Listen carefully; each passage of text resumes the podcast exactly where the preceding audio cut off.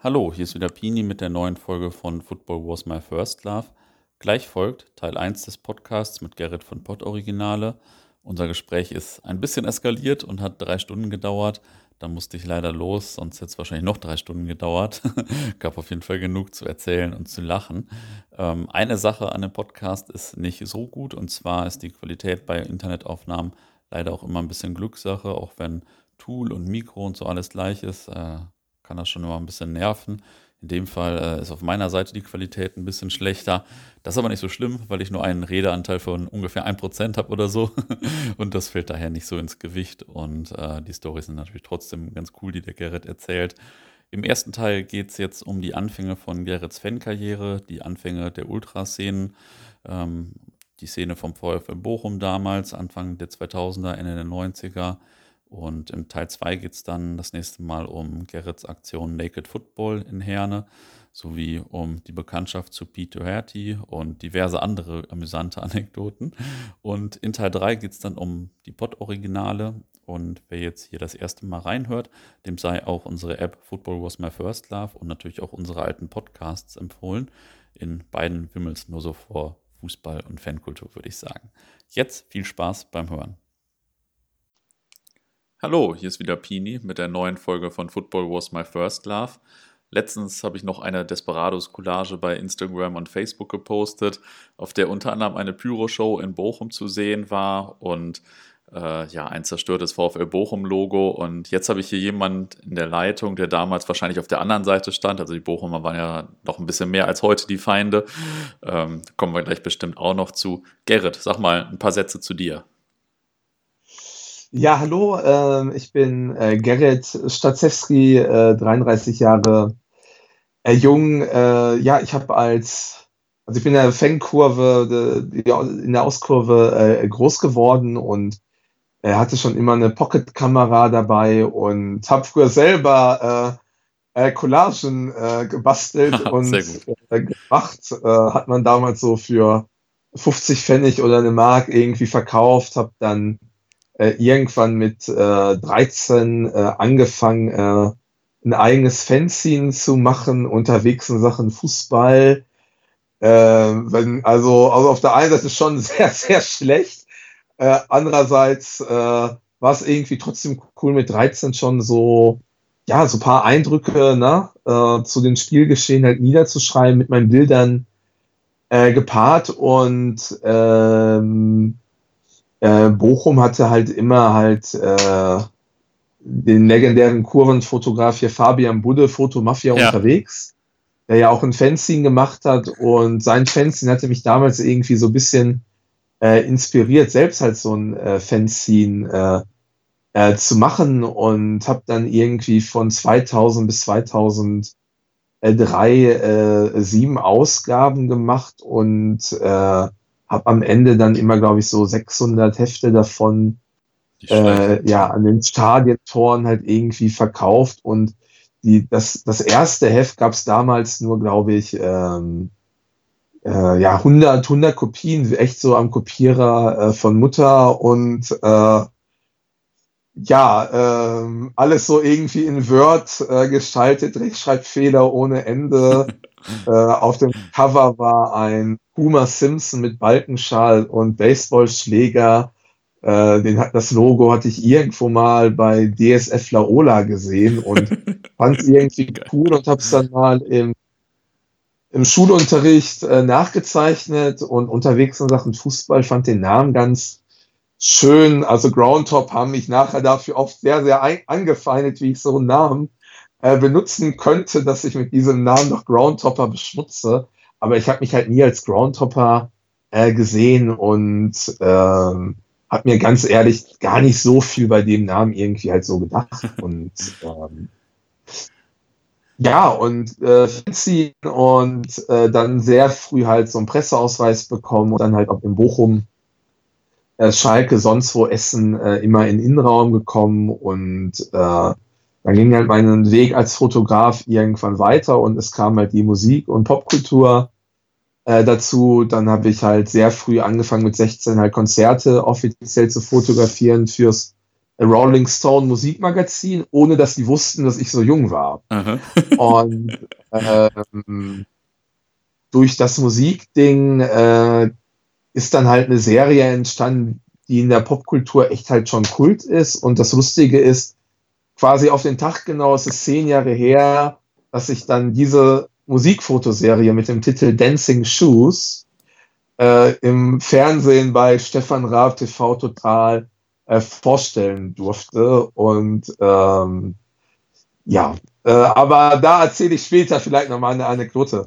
Äh, ja, ja, hier gab es ja schon eine ganze Menge Punkte. Ich, ich hake mal ein bei den Fragen nochmal. Äh, vielleicht ganz am Anfang nochmal. Wie bist du denn zum Fußball gekommen überhaupt? Also Fußball halt äh, klassisch. Äh, Vater ist in äh, Wattenscheid äh, geboren und äh, Vater hat dann damals halt, ist dann sehr oft so Wattenscheid 09 gegangen äh, mit seinem Onkel und hat dann damals auch noch oder schon den legendären Carlos Babington-Spiel sehen. Halt, äh, das ist ja die legendäre Geschichte der einer der Topspieler der WM 74 Argentinier, der auf einmal nach Wattenscheid 09 in die zweite Liga gewechselt ist. Und äh, Vater war halt immer ja, Wattenscheid 09 und äh, mein Bruder zunächst auch. Und äh, so war das dann, dass ich Anfang der 90er halt dann echt ganz, ganz viele Bundesligaspiele, also zu der Hochphase von Wattenscheid 09 irgendwie äh, gesehen habe. Aber da war ich halt echt noch so jung, 4, 5 oder so. Ja. Und ähm, dann war irgendwie mal halt dann doch ein Spiel äh, im Ruhrstadion und ja, da habe ich halt gesagt, ich fand das Stadion irgendwie schöner und äh, habe mir dann so anders so ein bisschen Gedanken gemacht und wollte dann halt nicht mehr so nach Wattenscheid mit, sondern wollte dann halt auch lieber nach, äh, nach Bochum und so ist das dann halt irgendwie halt entstanden. Aha. Okay, ja, äh, nicht schlecht. Und dann äh, bist du nach und nach so auch in der Fanszene äh, gelandet bei den Bochumern, oder? Ach, ich würde mich da eigentlich eher immer durchaus als ein Beobachter äh, sehen. Ich war nie irgendwie Mitglied in irgendeiner Gruppierung oder in irgendeinem Fanclub, aber bin äh, dann seit, äh, also erste Dauerkarte, also ich bin jetzt, wie gesagt, 33, 86 geboren. Äh, erste Spiel im Ruhrstadion war dann 1992, ja. Äh, Bochum Saarbrücken, wenn mich nicht alles täuscht. Und ähm, dann erste Dauerkarte hatte ich so irgendwie dann 97, 8, ja, der 96, 97 dann die erste Dauerkarte und dann klar jedes Heimspiel gefahren und wie das halt so anfängt, dass man dann die Spiele äh, in NRW irgendwie äh, besucht und äh, dann auch doch mal irgendwie halt weiter auswärts fährt und äh, hat da doch schon echt sehr viel halt äh, gesehen und war halt auch immer äh, jemand, der halt schon immer eine Kamera halt irgendwie halt mit so dabei hatte. Und gerade halt zu der Zeit dann, äh, meine erste Digitalkamera hatte ich dann äh, irgendwie 2000. Aha. Und das war ja zu der Zeit, war das ja total neu. Ne? Ja, absolut, absolut. Hatte dann 1,2 Millionen Megapixel. Und dann sind damals schon halt immer halt auch von mir Bilder halt bei stadionwelt.de äh, erschienen und äh, war auch später da halt offiziell halt im Impressum äh, äh, gelistet und ähm, ja, und klar, ich habe in Bochum natürlich alle, ich habe mich, weil ich halt Fotograf bin, ich, äh, ich, ich habe einfach dieses Beobachtende halt in mir. Und deswegen bin ich halt auch beim Spiel, habe mich schon als Kind immer mehr so das drumherum, diese Leute äh, mehr halt so fasziniert. Und ich weiß auch, dass ich schon als Kind mir einfach öfters diese Typen und Gestalten irgendwie mhm. angeguckt habe, als manchmal das Spiel selber so. Und ähm, das ist nach wie vor heute auch so, wenn ich halt ins Stadion gehe, ähm, lieb ich manchmal auch den bewussten äh, Blick halt, ja, schon fast so mit dem Rücken zum Spielfeld, weil für mich gibt's nichts Schöneres und nichts Spannenderes, als Emotionen und Gesichter zu beobachten. Ähm, jetzt äh, in früheren, ich, ich gehe nochmal so einen halben Schritt zurück, äh, in früheren Podcasts hatten wir schon häufiger, da ging es so um die Dortmunder Fan- und Ultraszene, so Anfang der 2000er. Und da war ja ein Punkt immer, dass äh, die Bochumer damals äh, sehr relevant waren und äh, also so die, die beste Ultraszene wahrscheinlich so im Ruhrgebiet hatten. Und äh, ja, dass äh, wir Dortmunder auch ab und zu mal ein paar Backpfeifen gekriegt haben und so. Wie hast du denn damals so die äh, Ultraszene wahrgenommen bei euch oder dann vielleicht auch so im Vergleich? Was waren so die relevanten Gruppen äh, in eurer Kurve? Also ja, in Bochum, die, sind die Ultras ja äh, halt entstanden. Das ist ja 1993 das äh, Kommando Bochum mhm. äh, gegeben hat. 95 haben sich die Fantastic Supporters gegründet, 98 die äh, Supreme Corps Bochum und alle drei Gruppen haben sich dann quasi unter den Überbegriff äh, Ultras Bochum 1999 halt irgendwie so zusammengeschlossen und ich war ja da immer noch halt sehr, sehr, sehr jung und kann mich halt gut erinnern, dass äh, äh, man einfach schon mit so einem großen Respekt einfach zu diesen halt einfach aufgeschaut hat, so weißt du. Mhm. Und Bochum hatte, glaube ich, gerade zu der Zeit einfach echt gute, äh, also echt, echt gute Leute halt einfach halt so äh, am Start. Und dadurch, dass es auch schon diese Fantastic Supporters und so gab, war dieses äh, ultra-affine äh, schon sehr früh in Bochum halt irgendwie äh, äh, verankert und ähm, ja, das, das, gerade wenn du halt als Dortmunder, und das sagen ja auch viele andere, dass halt Bochum gerade Ende der 90er und auch noch so bis in die Nullerjahre halt irgendwie hinein, also ultramäßig schon, äh, es schon absolut führend war, einfach von, äh, durchaus von der Zahl äh, der Leute damals, ja, aber auch halt absolut. von gewissen äh, äh, Aktionen, was so gewisse kleinere Choreos halt irgendwie halt an, äh, äh, anbelangte und ähm, ja, weil du sagst halt Desperados Dortmund, also dafür habe ich mich damals auch, glaube ich, ein halbes Jahr nicht mehr in die Ostkurve getraut, weil äh, ich ja ein Fanzine gemacht habe unterwegs nach dem Fußball. Und äh, klar, ich war halt immer irgendwie Bochumer, aber äh, man hat sich auch irgendwie andere Spiele angeguckt und da war mal irgendwann ein Testspiel, ähm, das muss 2000 gewesen sein, äh, Oberhausen gegen eben Borussia Dortmund. Und da haben halt die Desperados halt gerade irgendwie so eine riesige Blockfahne ah, ja. präsentiert, die eigentlich für den Gästeblock in Oberhausen viel zu groß Zweite, ja, ja. war. Und, das Spiel erinnere ich mich auch noch. Fand, und ich fand das Foto einfach irgendwie cool und äh, habe natürlich dann auch so einen kleinen Bericht dann damit ins äh, Heft geschrieben und ich habe damals auch dann äh, halt den, den Janni schon irgendwie halt kennengelernt, auch schon mal halt so von Hoppen. Und bei Fanzine-Machern war das halt normal, dass man auch Leute von anderen Vereinen halt irgendwie grüßt. Ja, und mhm. ich war ja damals echt so äh, 13, äh, ich war ja noch gar nicht in diesem ganzen Ultra-Ding oder so irgendwie äh, drin und ich war auch nie Ultra. Und das haben dann einige Bochumer, äh, fand, fand das halt ganz, ganz schlimm, äh, dass ich halt jemand von äh, den Desperados halt irgendwie gegrüßt habe und dass von denen halt da ein Foto drin war und äh, habe dann da gute Ansagen bekommen, dass ich dann, glaube ich, mich echt irgendwie ein halbes Jahr oder so nicht mehr äh, in die Ostkurve äh, getraut habe. Und das finde ich insofern aber auch so interessant, dass ähm, also mein Eindruck früher war einfach so, dass du ja, da waren Dinge halt tatsächlich noch mal echt anders, weil du konntest grundsätzlich mit jedem Verein, auch wenn es Schalke eigentlich waren, ob Frankfurt oder sonst was, man konnte mit jedem Verein, wusste man, wenn ein Spiel ist, äh, du kannst da einfach zum Gästeblock hin, da steht jemand, der verkauft äh, Collagen, der ja. verkauft Fanzines und das war immer respektvoll und äh, man konnte mit den Leuten einfach tauschen und dann äh, gab es ja auch hier bei Schalke äh, den, den, den Kirsche, der hat ja auch damals ein Heft äh, äh, gemacht, als das bei denen, glaube ich, noch radikale Minderheit äh, ja. Gelsenkirchen irgendwie hieß. Und äh, man kannte sich irgendwie so und äh, man konnte irgendwie respektvoll miteinander irgendwie tauschen, weil Internet war ja noch echt in der Anfangsphase und da waren ja alle irgendwie so neugierig. Und da war auch, glaube ich, der Ultra-Gedanke definitiv noch mal ein anderer als er irgendwie halt heute ist, glaube ich. Weil ich glaube, ich erinnere mich in meinem ersten Fanzine, das begann damit, dass ich so einen äh, Einleitungstext geschrieben habe, noch was heißt eigentlich Ultra?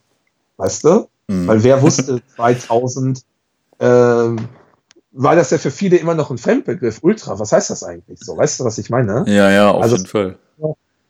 In der, in der Anfangsphase und ähm, dann war für mich ganz, ganz wichtig eine prägende Begegnung. Da hat Bochum auch 2000 gegen Eintracht Frankfurt gespielt oder in der Saison 99, 2000. Ich bin gerade nicht sicher. Auf jeden Fall gegen Eintracht Frankfurt gespielt.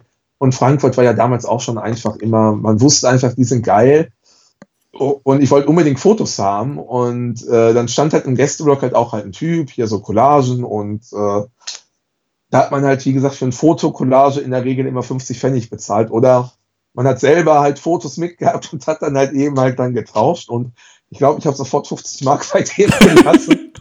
und der Typ, äh, äh, Markus Hirnschal, und ah, ja. der war damals halt äh, einer der äh, Kurvenfotografen von den Ultras Frankfurt und war insofern aber immer interessant, weil er eigentlich aus Bielefeld kam. Ja, ja, also ein genau. Bielefelder, der aber dennoch zu der Phase halt der Frankfurter Kurvenfotograf war und äh, ja, dann hat, äh, hat äh, habe ich noch gefragt, hast du noch mehr Bilder so zu Hause? Und dann habe ich, glaube ich, irgendwie für drei, 400 Mark bei dem halt echt so ein Paket äh, bestellt. Und da war auch so viel Schrott dabei, weil er dann dachte, jetzt hat er da echt so einen Doof, in dem er halt seine ganzen äh, Scheißbilder schicken kann. Und dann habe ich dann halt das Paket gekriegt und das Paket habe ich genauso immer noch. Und, ähm, und dann waren da halt dann ja wirklich äh, hunderte äh, Bilder, weil zu der Zeit wurde halt analog fotografiert und ähm, dann haben ja die ganzen, hat halt Markus Hirnschell wiederum halt seine Tauschpartner in Schweden, in Italien, die haben dann alle immer inseriert, äh, halt zum Beispiel in Match Live. Match Live war ja damals eins der ja, wichtigsten äh, oder das wichtigste Szeneheft, wenn man halt so möchte. Wahrscheinlich sogar das einzige und, übergreifende so, ne? Glaube ich. Habe ich so in Erinnerung ja, erst. Ja, hm. doch, ja, ja, genau. Und äh, ja, so habe ich dann auch angefangen, äh, weil dann auf den Fotos waren hinten immer dann dennoch irgendwie ein Stempel oder stand dann wiederum Namen von anderen Fotografen. So, und äh, so habe ich dann selber halt dann dadurch neue Tauschpartner halt irgendwie gefunden und damals waren für mich halt die besten Kurvenfotografen ganz klar schon halt hier so äh, äh, Markus Hirnschall, Bremen hatte äh, Mike Redmann, ja. äh, in Osnabrück gab es immer Michael Tittgemeier, in ja, Hamburg Fotograf Oliver Meyer, Stuttgart hatte den äh, Matthias äh, äh, Wawei und äh, das waren auch die Fotografen, die auch ja maßgeblich immer dann Match Live und auch dann im Grunde äh, Erlebnis Fußball bebildert haben. Ja. Und mit Markus ist dann echt ein schöner Kontakt äh, entstanden und er wollte mich damals dann auch, er hat mir dann vorgestellt, dass er jetzt halt ein neues Heft plant und ob ich nicht Bock hätte, äh, auch hier so für Ruhrgebiet und so und da halt irgendwie auch in der Funktion äh, oder wie eine Art Redakteur quasi mitzumachen. Und ähm, da war ich, wie gesagt, ja so 13, 14 und da meinte der irgendwie, ja, man braucht jetzt irgendwie ja so äh, ein äh, paar tausend äh, äh, Mark oder umgerechnet ein paar tausend Euro und dann könnte ich da irgendwie mit dabei sein, so ein Heft aufbauen. Fand ich im Grunde irgendwie mega geil, aber fand jetzt meine Eltern irgendwie nicht so cool. und äh, da, also manchmal ärgere ich mich dann schon, dass ich da nicht doch einfach mitgemacht habe. Aber es war trotzdem, hat es mir geschmeichelt, dass er mich überhaupt gefragt hat, äh, weil es halt auch schön, das hat er ja dann, haben ja dann ja äh, zwei Frankfurter gemacht, Tobias Vollert und Markus Hirnschal. Und äh, Erlebnisfußball war natürlich damals äh, äh, großartig. War ja, einfach ja, neu. Auf jeden Fall. Das war stark. Ja, weißt du, ob der noch, äh, ob es den noch gibt, den Markus Hirnschall? Also Markus Hirnschall gibt's äh, noch und ähm, also mit Frankfurt hat er, glaube ich, insofern echt nichts mehr zu tun.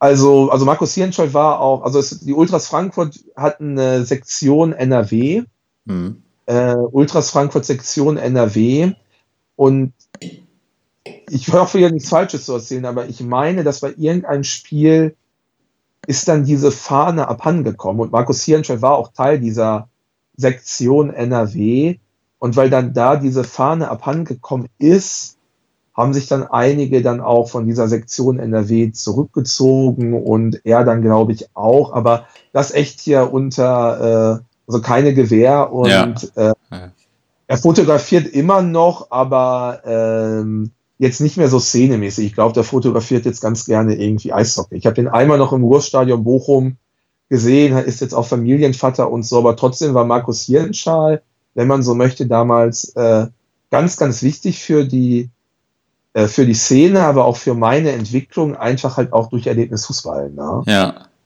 Ja, ja, ist ja lustig. Der kam mir in der Tat noch nicht vor im Podcast, obwohl ich mich auch an ihn erinnere. ähm, nicht schlecht. Ich, ich komme gleich noch mal ein bisschen mehr auf die Fanmedien, aber ich muss erstmal noch, jetzt wo ich mal endlich mit einem Bochumer spreche, muss ich noch ein paar Fragen zum VfL Bochum loswerden. Ähm, was, sind, was sind denn so die Dinge, die dich am VfL vielleicht heute noch faszinieren oder über die Zeit so fasziniert haben? Also ganz klar halt einfach zunächst einmal halt echt immer das Stadion. Mhm. Also ähm, dass du wirklich halt ein Stadion hast, was quasi ja mitten in der Stadt ist, was fußläufig vom Hauptbahnhof quasi in sieben Minuten bis so oben am Stadion. Die Straße hat eine leichte Steigung, du siehst dann halt die Flutlichter äh, und dass man halt wirklich auch noch echte Flutlichter hat ja. und äh, auch wenn du mit der Straßenbahn da quasi kommst, du steigst quasi aus der, aus der Bahn raus und bist ja quasi direkt am Stadion. Ja, das und das ist ja fast, äh, also war gerade im Profifußball ja fast einzigartig noch in Deutschland, dass du ja wirklich so so nah, weißt du, das alles so irgendwie so so erleben kannst. Und ähm, das ist für mich halt einfach ganz ganz ganz wichtig. Und ähm, ja klar, es sind es gibt ja dann halt Freundschaften, die man ja dann äh, hat. Und ich habe ja irgendwann 2016 habe ich ja ähm, auch ein Filmprojekt ins Leben gerufen, Pod Originale, wo ich mir einfach gesagt habe, hör mal, der Fußball verändert sich, der Kommerz schreitet immer mehr voran und äh, eine gewisse Spezies an Leuten, mh, mm, ja, trifft man auch immer weniger so in den Kurven irgendwie halt an, weil sie entweder älter werden oder weil die Vereine ja gewisses Klientel vielleicht auch nicht mehr so wollen. Und ich habe mir gesagt, bevor so gewisse kernige Typen auch ganz aussterben, will ich mich denen halt einfach auch mal filmisch widmen und habe dieses Pod-originale Projekt äh, ins Leben gerufen, was ja echt doch zu einer äh, äh, doch sehr großen Bekanntheit und äh, äh, Anhängerschaft sich äh, entwickelt hat. Zwei Dokus gedreht, jetzt der zweite Spielfilm.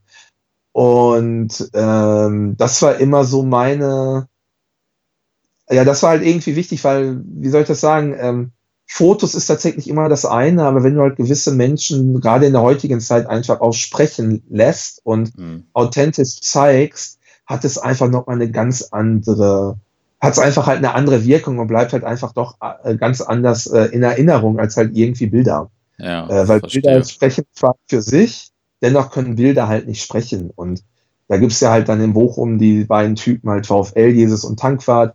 In Essen äh, begleite ich ja seit Jahren halt hier auch den, äh, äh den Glockenhorst und der ist jetzt auch über 70 gesundheitlich sehr angeschlagen und ähm, irgendwann wird es auch solche Typen nicht mehr geben. Und ich glaube, dann weiß man erst, was ich da äh, durchaus auch für Zeitdokumente äh, eigentlich schaffe. Weißt du, was ich meine? Ja, auf da jeden Fall. Und da habe ich gleich auch noch eine ganze Frage. Reihe mehr Fragen zu. ähm. Ein Typ darf ich da nicht unerwähnt lassen, äh, von dem ich auch ganz tolle Videos gemacht habe. Das ist der legendäre Schreihals vom KfC Uerdingen. Der Uerdingen-Opa, nicht schlecht der jetzt auch über 70 ist. Ich bin ja. der Erste, der das Gesicht zu ihm quasi transportiert hat. Jeder kannte ihn. Ja. Von also die Stimme, jeder Spieler, jeder Gästefan, der hat ja lauter gesungen als die, äh, als die äh, Kurve von, äh, von, von Uerdingen. Aber äh, ich war der Erste, der ihn mal so richtig halt gefilmt hat. Und als dann das Video damals rauskam, das war ein Wahnsinn, da gab es zigtausend Verlinkungen. Ja, das glaube ich. Hat der ein endlich hat der ein Gesicht, so, weißt du? Klar, und, der legendäre Oerding-Opfer, nicht schlecht. ja, der Kalle, KFC, äh, Kalle, großartiger Typ und, ähm, und ja. Ich, ich komme noch mal zu VfL Bochum zurück. Wie intensiv bist du denn jetzt bei allen anderen Sachen, die du machst, noch beim VfL so dabei? Du, ich, äh, du, ich bin, äh, ich bin ein Bochum-Fan und ähm, da hat sich nichts dran geändert. Ich bin immer noch jedes Heimspiel da, in der Regel dann, dann so, ja, aber sag ich mal, ich komme in der Saison so circa auf meine 25 äh, äh, Spiele. Ähm, es hat aber im Gesamten hat es bei mir halt schon halt irgendwie äh, schon etwas abgenommen, einfach äh, auch dadurch, dass sich mh, hm, ja der VfL hat ja ausgegliedert und ich mhm. hatte hab die Meinung halt vertreten und gehört auch eher dem Lager an, halt die die Ausgliederung kritisch äh, gesehen haben und ähm, ich mir einfach gewünscht hätte, dass der VfL zumindest diesen anderen Weg äh, versucht, weißt du? Mhm. Äh, wenn man jetzt halt sagt, wir sind hier zwischen Dortmund äh, und Schalke, und da sagt man ja immer halt so gerne, auch wenn es halt echt kitschig klingt, äh, man ist so wie das kleine Gallien und man ist unbeugsam. Äh, da finde ich gerade, hätte, das hätte man als Bochum das wirklich mal leben müssen ja. und auch sagen, nein, wir gliedern jetzt nicht aus, wir springen nicht noch auf diesen fahrenden Zug äh, mit auf, sondern wir äh, entwickeln hier so, eine, so ein ganz klares Statement, dadurch so eine ganz eigene neue äh, DNA, verstehst du? Weil alles ist ja da, dieses tolle Stadion. Äh, man, das ist ja so, das ist ja so ein riesiger äh, Mehrwert, das Stadion, was Bochum einfach hat, dass man gerade auch eigentlich nicht so äh, erfolgreich äh, ist. Das sind ja eher Dinge, finde ich, äh, die ja eigentlich eine Chance sind, sich da ganz klar anders äh, zu positionieren. Ja, weißt du, was ich meine? Ne? Absolut, ja. So, und ähm, jetzt, was ist dann passiert? Äh, die, die Fanszene ist seitdem, da ist immer noch ein bisschen irgendwie angeknackst, dass ähm, Bochum war nie so, dass irgendwie alle Fans wirklich so richtig einheitlich sind. Da gab es immer so ein bisschen unterschiedliche äh, Strömung, Strömungen. Momentan ist da eine gewisse, äh, eine gewisse Ruhe. Aber das wird gerade aus den Ultrakreisen, wird alles, was so rund um die Ausgliederung und so, wird immer halt noch sehr kritisch halt äh, äh, beobachtet, was ja auch gut und was halt auch so wichtig ist. Aber dennoch ähm, hat sich da seit dem Tag in mir schon irgendwas, äh, schon irgendwas verändert, weil mir da halt auch bewusst wurde, ähm, wie der Fußball letzten Endes da oben halt einfach funktioniert. Hm. Verstehst du? Ja. Damals in Bochum, du hast den, äh, den Engelbracht gehabt und äh, Hochstädte, halt, also quasi hier die, wenn du willst, die Manager, die Funktionäre, die das vorangetrieben haben und die wollten es mit aller Gewalt durchboxen. Die beiden Typen sind gar nicht mehr beim Verein. So, weißt du, das ist für mich immer so, ah, das hat immer so einen komischen Beigeschmack, weißt du, wenn du da so der Engelbracht, so ein Sunny Boy, Sympathieträger, die erzählen und sie müssen jetzt und sonst geht der Verein quasi pleite und dies und das und äh, die Leute schenken so einem das Vertrauen und machen diese Stimme vielleicht, auch weil sie diese Stimme auch ein Stück weit äh, der Person geben, die dann ein paar Wochen, Monate später gar nicht mehr da ist. Ja. Das finde ich immer so, immer so einen gewissen äh, äh, Beigeschmack. Und äh, aber das ist ein Thema hier Ausgliederung, wie das alles ablief, da könnte ich jetzt hier äh, äh, endlos lange irgendwie erzählen und das einfach da halt nur so abzukürzen, habe halt da halt gemerkt, ähm, dass ähm, ich mir dafür Bochum so einen anderen echten rebellischen Spirit äh, gewünscht hätte und äh, man aber da halt erkennen müsste, dass das mag halt eine schöne äh, Fantasie sein, es ist aber von der Mentalität der Leute in Bochum halt einfach nicht machbar, weil Bochum ist kein, das, das sind andere Leute als, äh, als, es, äh, als die Leute halt bei Union Berlin, weißt du, was ich meine? Ja. Es ist da ein anderer Schlag. Ja. Da Bochum doch eher, finde ich, sehr, sehr konservativ also im, im Breiten mal halt gesehen. Und äh, das hat irgendwie was so in mir verändert. Ich bin trotzdem, äh, ich bin trotzdem noch äh, da, aber ich kann das schwer, ich kann das irgendwie schwer so in, in äh, Worte fassen. Ich glaube, das mhm. war halt irgendwie so ein äh, Erlebnis, was, ähm, also dass halt Bochum das mit aller Gewalt irgendwie äh, durchbringen wollte, weil überleg mal, wenn auf einer normalen Mitglieder, also anders, äh, ich glaube, bin immer noch der felsenfesten Überzeugung, dass Bochum auch den, dass die Ausgliederung jetzt nicht äh, äh, ein Jahr vorher, sondern halt schon die Gedanken sehr lange vorher geplant haben, weil es gab dann eine äh, Mitgliederkampagne, dass Bochum auf 10.000 Mitglieder kommt. Wenn Bochum 10.000 Mitglieder erreicht, äh, kommt Herbert Grönemeyer und singt im Stadion.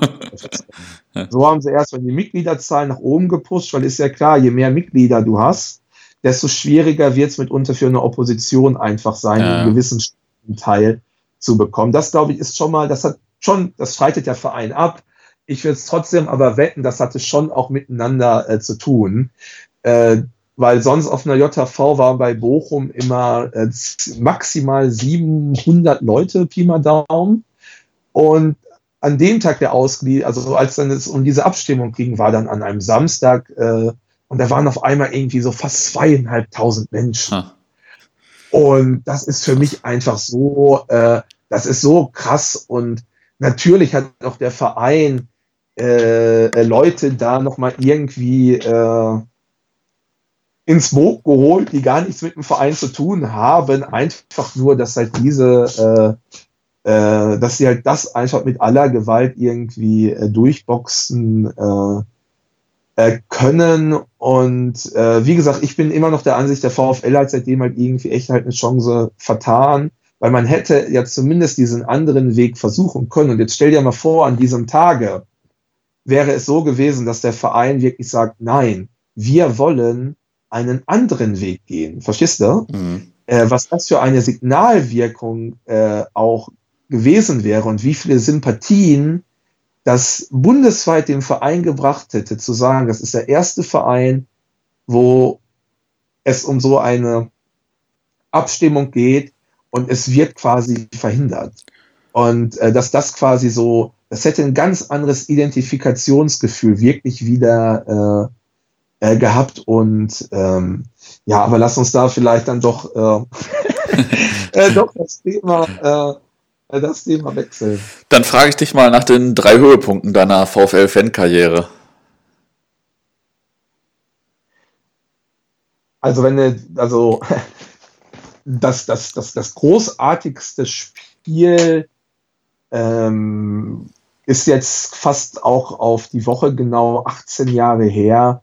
Äh, das war unser legendäres Aufstiegsspiel äh, von Bochum in, in Aachen. Mhm. Und ähm, da muss ich ja vorstellen, 2002 äh, Aachen, Tivoli, Stadion hatte keine Anzeigetafel, hat geregnet.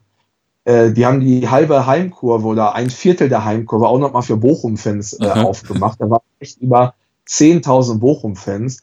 Also so viel Auswärtsfans von Bochum habe ich persönlich nie erlebt. Ich glaube, in den 80ern waren auch schon mal 10.000 äh, oder ein paar mehr sogar in Dortmund, aber man kann fast sagen, so viel Auswärtsfahrer hat Bochum quasi nie zuvor äh, äh, gehabt. Und äh, so eine Dramatik, damals ohne Smartphones. Äh, Bochum war quasi äh, Vierter, davor war noch Bielefeld und Mainz und ähm, Bochum hatte eigentlich die schlechtesten Karten, ja, aber eins war klar, Bochum muss einfach gewinnen, und äh, Bielefeld hat ihr Spiel äh, dann gewonnen und Mainz damals noch mit Trainer Klopp mhm. äh, spielte dann äh, bei Union. Und ähm, ja, äh, Union hat tatsächlich gegen Mainz halt dann äh, gewonnen. Wir haben halt in Aachen äh, 3-1 gewonnen. Äh, das Spiel hatte wirklich alles. Elfmeter-Tor, rote Karte für Bochum. Neurohrer wurde auf die Tribüne äh, verwiesen. äh, Bochum, ich, und an dem Tag war ich äh, im Innenraum und ich war mega, mega stolz. Also mein, das Lustigste war, ich bin damals hingefahren mit mein, äh, mit Vater und äh, Bruder und ähm, auf der Hinfahrt, ähm, ja, mein Bruder musste halt echt so nötig pissen. Und dass der halt dann echt einfach, äh, weil äh, einfach halt in eine Punika-Flasche halt gepisst hat. Ich werde das Bild nie vergessen, weil ich dachte, was, er war halt komplett ruhig, hat nichts gesagt und ich drehte mich dann um und sehe auf einmal, da war Punika noch so Glasflaschen, die halt sein ganz in der Glasflasche ist und er hat dann einfach während der Autofahrt in die Punika-Flasche gepisst. Ich vergesse dieses Bild einfach nie und äh, hatte an dem Tag dann eine Fotoakkreditierung und äh, war natürlich halt mega aufgeregt. Ne?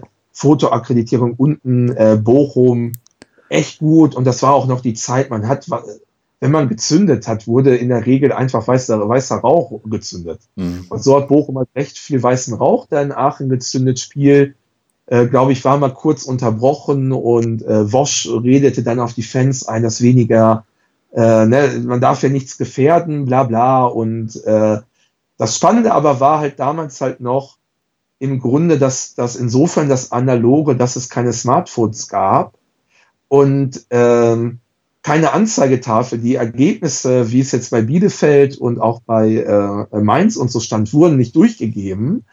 Und so äh, waren dann irgendwelche, die vereinzelt dann immer Gerüchte gestreut haben. Verstehst du? Ja, ja. Weil noch im Radio mit hatten und dann auf einmal hieß es irgendwie wieder, Tor ist da gefallen, dann Tor da. Und dann hast du nur geguckt und äh, wusstest aber jetzt gar nicht, ja scheiße, stimmt das, stimmt das irgendwie nicht. Und das war so äh, geil, weil das so ein Adrenalinkick äh, war. Und äh, ja, Bochum hat halt dann gewonnen. Wir sind da halt tatsächlich äh, aufgestiegen und das macht mich schon etwas äh, stolz. Äh, Bochum hatte dann einen Elfmeter, Thomas Christiansen.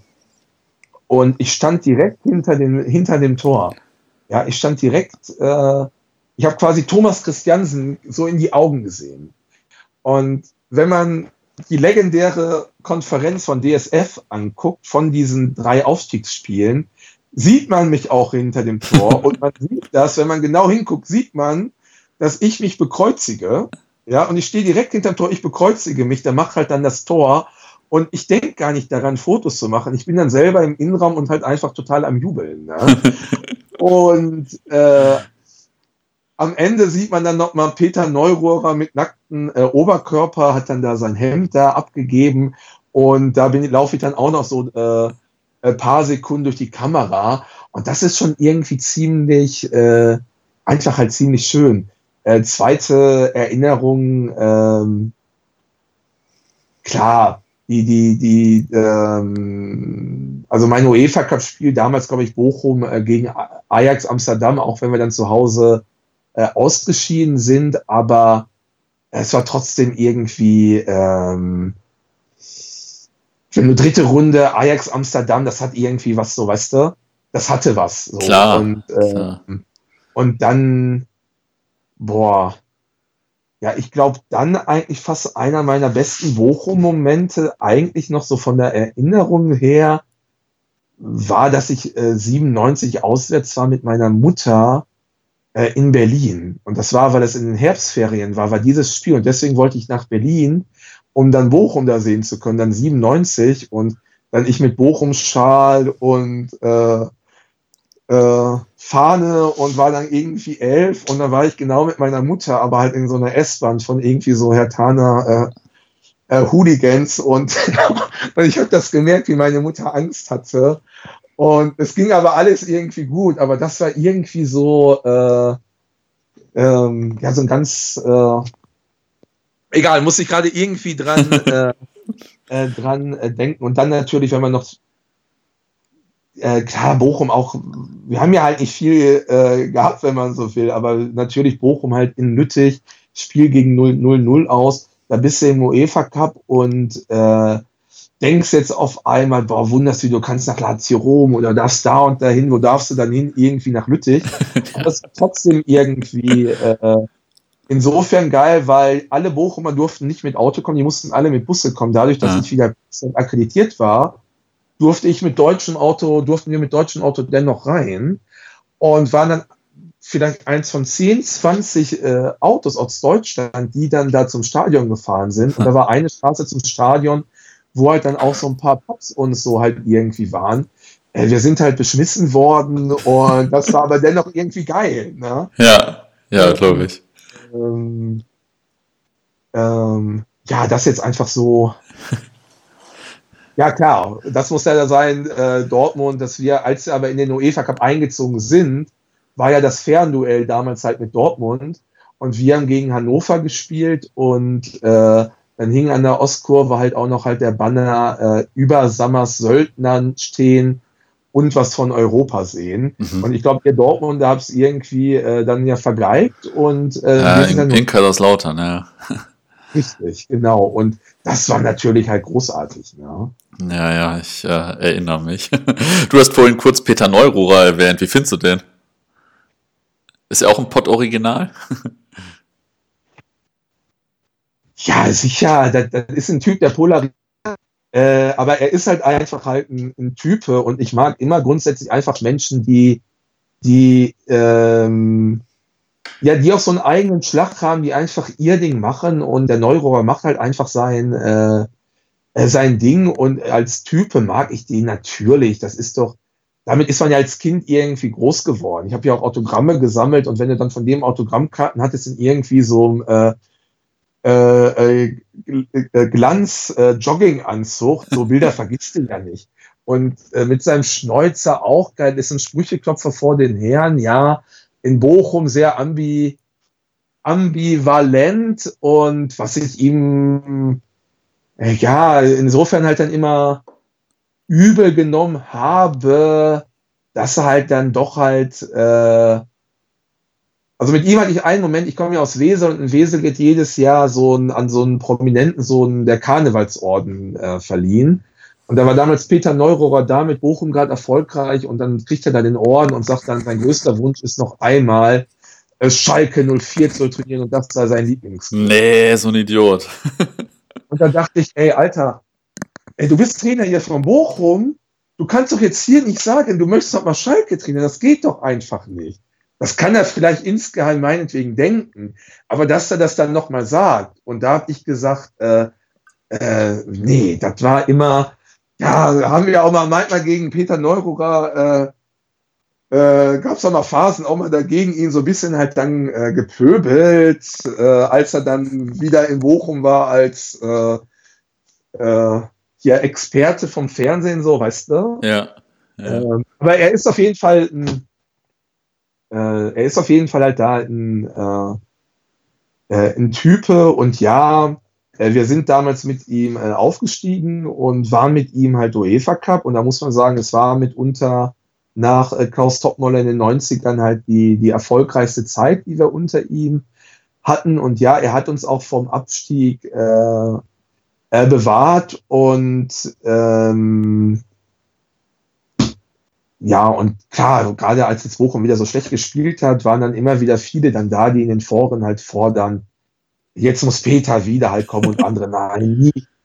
Der darf nie mehr kommen und Bochum, die Ostkurve, hat sich auch schon wegen Neurohrer, Neurohrer ja halt echt mal im Stadion halt echt geprügelt. Mhm. Und ich glaube, da sind wir, also das glaube ich, hat es so oft nicht gegeben. Ich bin mir da auch nicht mehr ganz sicher, ich glaube, das war mal in einem Spiel gegen Wolfsburg oder gegen Wolfsburg war dann die, oder gegen Hansa Rostock darauf war dann die Ostkurve dann halt gesperrt, weil es die Ausschreitungen gab in der Ostkurve wegen Neurohrer.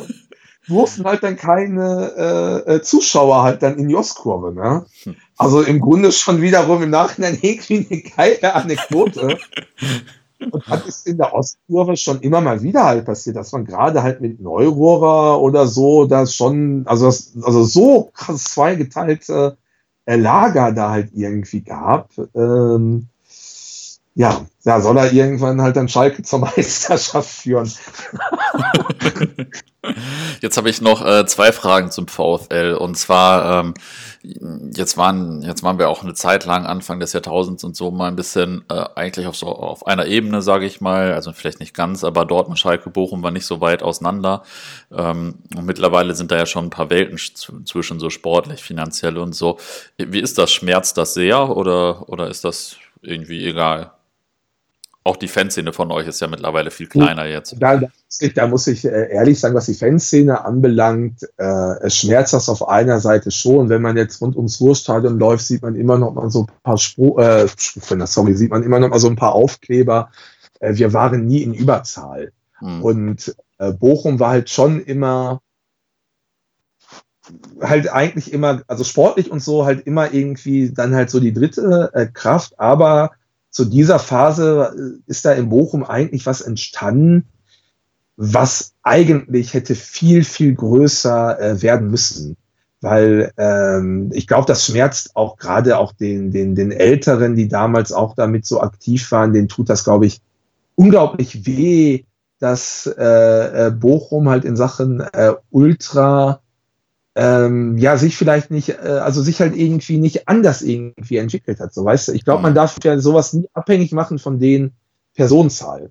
Darum soll es auch eigentlich gar nicht gehen. Aber ähm, trotzdem war Bochum, die hatten, glaube ich, so wirklich so gute, geile äh, Typen, echt so dabei und ähm, wenn man da, ich habe da auch schon so viele Gespräche mit vielen halt geführt, auch ein großartiger Fanzinmacher Gunnar Hilscher, mhm. äh, der ja auch jahrelang Vorsänger halt in Bochum äh, äh, gewesen ist und auch beim legendären Spiel in Aachen auf dem Zaun äh, saß äh, Gunnar, der ja auch halt ein Fanzin äh, macht, halt äh, Pflasterstein.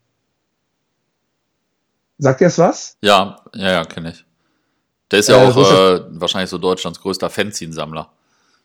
Richtig, genau. Und äh, Gunnar, großartiger Typ. Und ähm, wenn ich mich daran erinnere, irgendwie als äh, 13-Jähriger und man war stolz, dass er einen gegrüßt hat, so verstehst Aha, du? Ja, ja. Und wenn er dann Frauen war und dann legendär immer in der Ostkurve dann so gesungen hat, äh, Forza Ragazzi, das war was, das ging so in eine ein, dass man dann in der Schule dann mit seinem Kumpel das auch immer so nachgespielt hat. So, ne? Man auch und dann im Unterricht und dann teilweise die ganze Klasse halt dann echt mitgemacht. Das war so, äh, das war so äh, also ich habe da ein paar Leute echt für den Fußball damals schon echt dann dafür halt begeistert durch so Sachen, weil ich das einfach, ich habe so gewisse Sachen nicht aus dem Kopf gekriegt und äh, naja, auf jeden Fall großartiger Typ und wenn man mit ihm halt auch spricht, auch mit manchen anderen Bochumern, äh, vielen fehlt dafür eigentlich auch so eine gewisse äh, Erklärung. Hm. Warum eigentlich? Verstehst du? Ja, ja. Das wäre natürlich glaub, sonst auch noch meine Frage gewesen. Ja, ja das ist. Ja, das. Äh, da finden viele selber gar nicht so sehr diese, diese, diese Antwort drauf, dass einfach dass es da halt manche gab, die halt echt ein paar Jahre sehr stark am Start waren und da Bochum, glaube ich, echt einen guten Ruf äh, auch gebracht haben, die dann aber nach und nach halt irgendwie halt weggebrochen sind. Und mhm. bei vielen anderen Gruppen hast du es halt irgendwie geschafft, die Leute ab, äh, weiß ich nicht, 16, 17 abzuholen, dann waren die bis Mitte 20 da und waren noch, noch bis Anfang 30 da, weißt du? Ja. Und Bochum, glaube ich, sind halt, äh, ist halt irgendwann so, eine gewisse Altersgruppe teilweise irgendwie wie so äh, weggebrochen, wie so eine Generation. Und ich glaube, das hat damit schon halt viel so, äh, das hat damit halt doch schon viel, glaube ich, zu tun, weil unabhängig von, also auch Sport, also unabhängig jetzt vom Sportlichen, hätte Bochum dennoch äh, allein wieder durch das Stadion, die Kurve und weil du halt eben ein kleinerer Verein bist, auch eine größere Chance wieder für andere, also, also gewesen, sich innerhalb der Szene auch entwickeln zu können. Und äh, Bochum war damals schon so, mh, hm, dass gerade so diese Zeit so Supreme Corps, das war halt echt, äh, ja, war glaube ich schon halt echt halt coole Leute, aber die wollten vielleicht auch so ein Stück weit äh, auch so unter sich vielleicht bleiben. Weißt du, was ich meine? Ne? Ja, ja. Das kann manchmal das auch immer. Bei Ultras ja auch halt, immer so die Sache gewesen. Wie weit öffnet man sich? Wie weit ist man elitär und so, ja. Richtig. Und ich glaube, da waren die halt schon sehr elitär, was auch äh, alles äh, verständlich äh, auch und nachvollziehbar ist. Aber ich glaube, hätte man sich zu diesen Zeiten das schon vielleicht verstanden und auch mit Weitsicht zu sagen, nee, wir öffnen uns jetzt schon, verstehst du, was ich meine? Hm. Äh, dann hättest du da durchaus noch mal viel mehr Leute irgendwie äh, begeistern können, die anders irgendwie äh, BIN integrieren können, weil das ist immer schwer, wenn du halt eine Gruppe hast, die dann äh, elitär ist und wenn die dann irgendwann nicht mehr da sind, weißt du? Und aber so, glaube ich, ist das äh, bei vielen Szenen immer gewesen. Wie weit öffnet man sich? Und manche haben sich dann da vielleicht Stück und Stück immer weiter irgendwie geöffnet. Das könnte vielleicht so eine gewisse äh, Erklärung sein. Aber äh, ich habe irgendwann auch schon mal überlegt, aber äh, sowas filmisch aufzuarbeiten, wie war damals was auch mit weil das, das Interessante ist ja einfach, dass ja sowohl die Schalke als auch die Dortmunder ja wirklich sagen, ja, wir sehen das ein. Bochum war damals einfach geil. Ja, ja.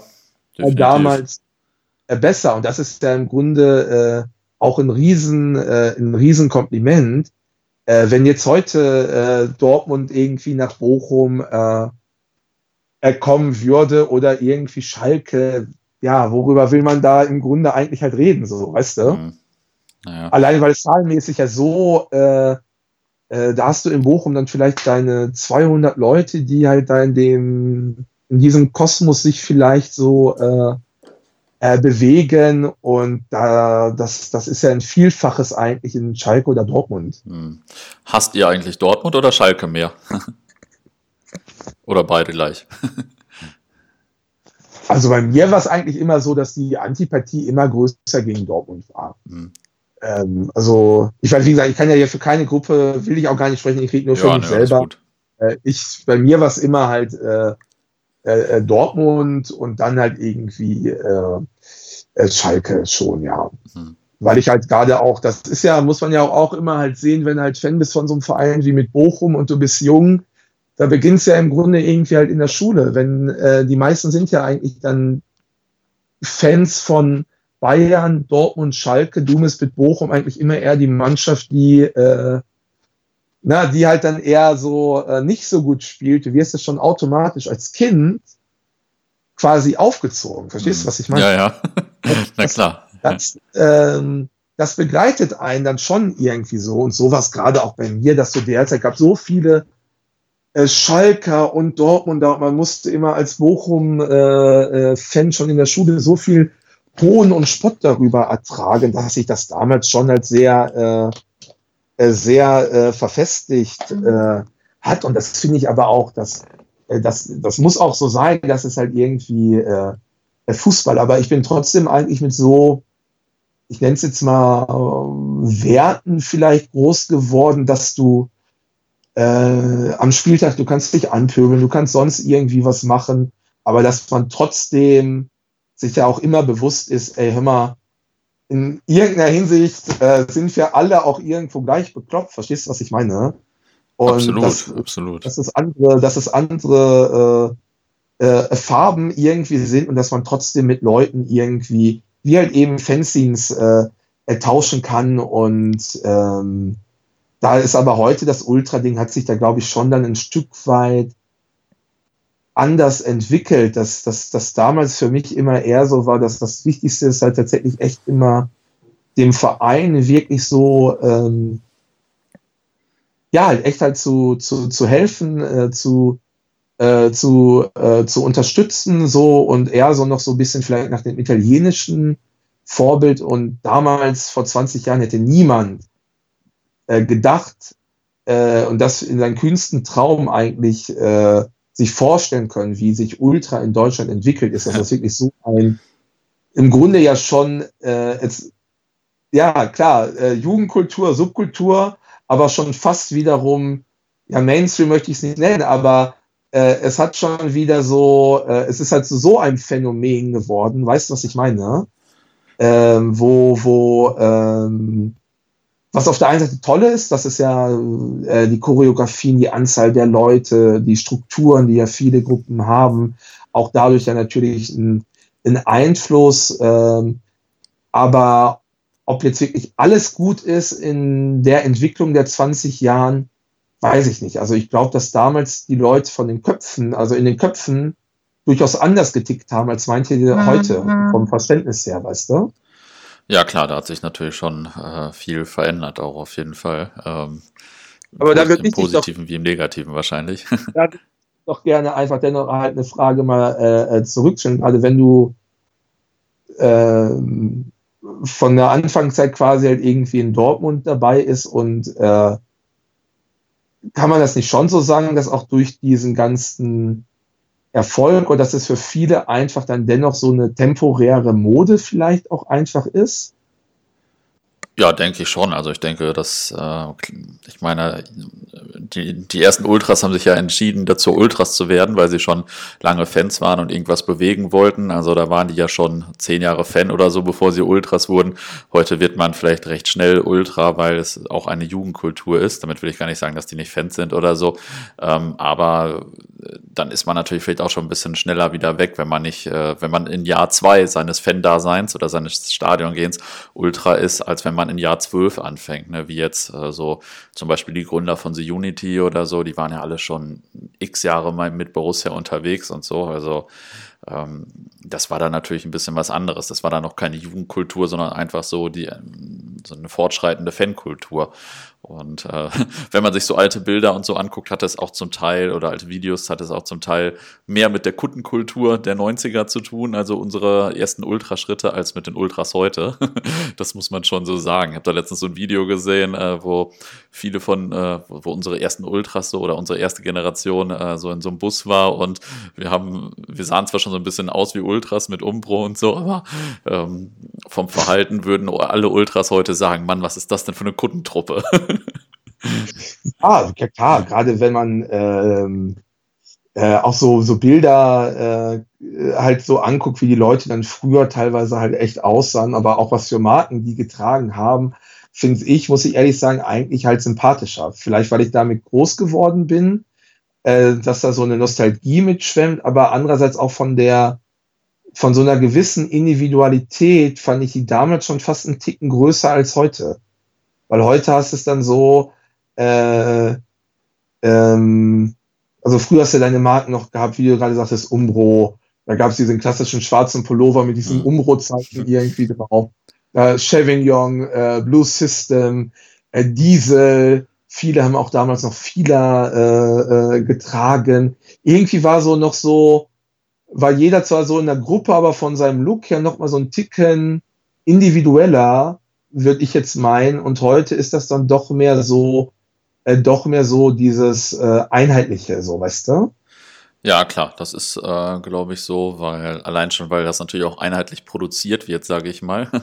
ähm, und äh, früher, wir hatten ja erstmal gar keine Fanclub oder Ultra-Klamotten, ne, bis das dann so kam, da musste jeder seine Umbro-Klamotten kaufen. Das sah dann schon noch ein bisschen zusammengewürfelter aus, sage ich mal. Äh, das, das ist schon so. Ähm, oder, keine Ahnung, es gab jetzt natürlich noch nicht so einen Ultra-Stil mit, mit den Jacken und so in Teilen. Das war damals einfach noch nicht so entwickelt. Ne? Ähm, ja. Also ob ich das jetzt, äh, ich bin natürlich auch eher ein Kind meiner Generation, Ende 90er, Anfang 2000er und so und finde das natürlich irgendwie äh, Maß aller Dinge und geil. Aber es liegt natürlich nicht zuletzt auch daran, dass ich damals halt 17 war und äh, nicht ja. jetzt Mitte 30. Da, äh, ne, das ist natürlich klar, man findet das geiler so die ersten Jahre und so. Das ist äh, ja, ja, klar. Das ist schon so eine Sache. Aber ich verstehe schon, was du meinst da auf jeden Fall. Man ist halt so ein Kind seiner Generation und sieht natürlich auch da vor allem so die, die positiven Seiten, die vielleicht auch in manche Sachen cooler waren als jetzt. Äh, war natürlich auch leichter, weil vielleicht nicht so viel Polizei und so weiter und so fort, nicht so viel Ärger mit Ordnern und so einem Krams und so. Du konntest ein bisschen mehr machen, was du oh, wolltest und so. Das ist, hab, äh, ja, ist natürlich schon einfach ja ein bisschen andere Zeit ja. gewesen.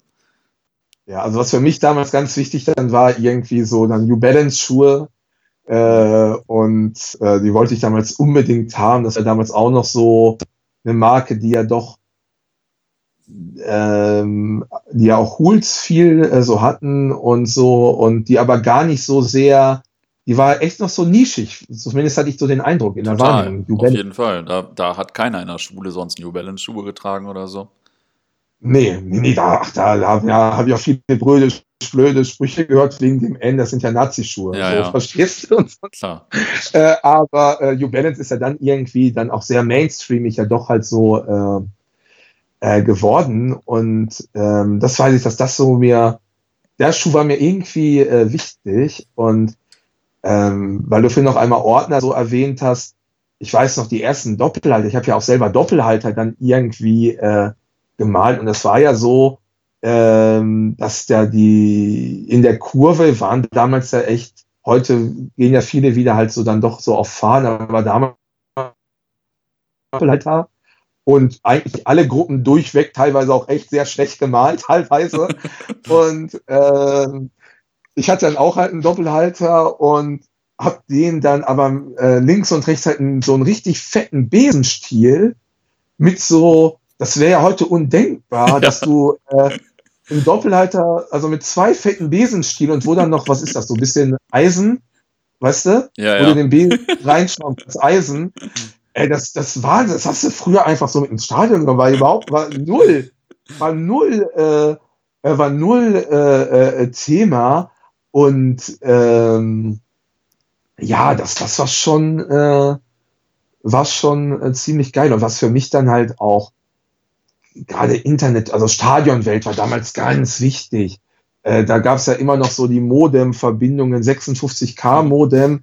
Und ein Kumpel von mir hat schon sehr früh Internet und dann hat man sich dann nach dem Spieltag montags dann bei dem irgendwie getroffen und saß quasi äh, 20 Minuten vor einer Seite und dann irgendwie Gladbach-Bochum und saß da 20 Minuten oder so vor, dass die Scheiße aufbaut und dann konntest du irgendwelche Bilder sehen.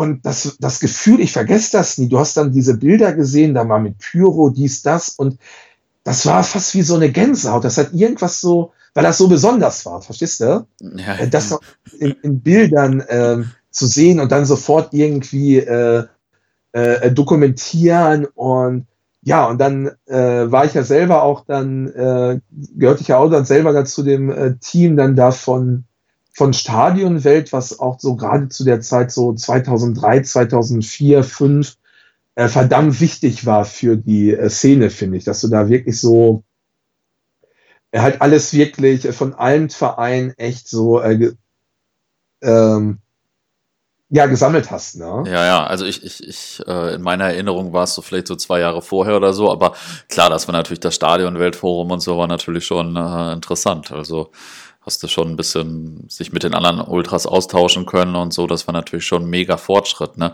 Also ich kenne das auch noch. Ich äh, habe hier letztens ein bisschen ausgemistet, habe noch ein paar Briefe gefunden, als ich äh, mir äh, unter anderem mit einem anderen Desperados-Mitglied Briefe geschrieben habe, weil äh, ich glaube, der hatte noch kein Internet oder was auch immer und äh, oder mit einem von den Braunschweigern habe ich mir Briefe geschrieben. Das ist ja auch geil, ne? Und dann kam halt das Forum und das hat natürlich dann viel verändert. Ja, ja, klar, das war damals echt schon äh, äh, echt cool und, und dadurch, wie soll ich das sagen, weil dieses Ultra-Ding nochmal irgendwie neu war, Internet war irgendwie neu, da war aber dennoch, glaube ich, so durch alle Gruppen hinweg immer doch nochmal so ein gewisser Respekt, weil man, weil sich da alle auch auf eine Art dennoch auch noch versucht haben, vielleicht zu inspirieren, zu unterstützen, vielleicht sogar. Weißt du, was ich meine? Ja, klar. Ich sag mal, so. wenn du in deiner eigenen Kurve erstmal nur die ersten 20 Leute bist und alle dich erstmal scheiße finden, im Zweifel sogar, dann äh, findest, freust du dich natürlich, wenn du mit irgendwelchen Leuten von anderen Vereinen sprichst, äh, die das, das gleiche Problem haben, ne? Aber genau, aber das ist, glaube ich, aber genau halt eben dieser springende Punkt. Und das verstehen nur wiederum Leute, die in irgendeiner Form schon zu dieser Zeit Ende 90er, Anfang Nullerjahre dabei waren. Verstehst du, was ich meine? Und das meine ich so, dass da so ein gewisser, da war irgendwas, irgendwie war was anders so, als es vielleicht irgendwie heute ist. Andererseits sind sie heute auch alle äh, top äh, äh, strukturiert und ähm, ja, schwierig. Hat, ähm, aber dennoch möchte ich die Zeit da absolut nicht, äh, äh, nicht missen und würde mir eigentlich manchmal wünschen, mit meiner Sicht auch nochmal von heute in die Zeit nochmal einzutauchen und das ganz anders fotografisch oder filmisch nochmal in irgendeiner Form so zu dokumentieren, äh, äh, zu dokumentieren, äh, ja, zu dokumentieren, aber andererseits hätte ich mir da eigentlich schon eher die 80er ausgesucht. So, das war Teil 1 mit Gerrit. In den nächsten Tagen äh, geht es auf jeden Fall amüsant weiter mit Teil 2 und 3. Bis dahin kann ich euch natürlich ans Herz legen, weiter in der Football Was My First Love App zu stöbern. Da kommen nämlich täglich neue Top-Inhalte dazu. Viel Spaß und bis zur nächsten Folge.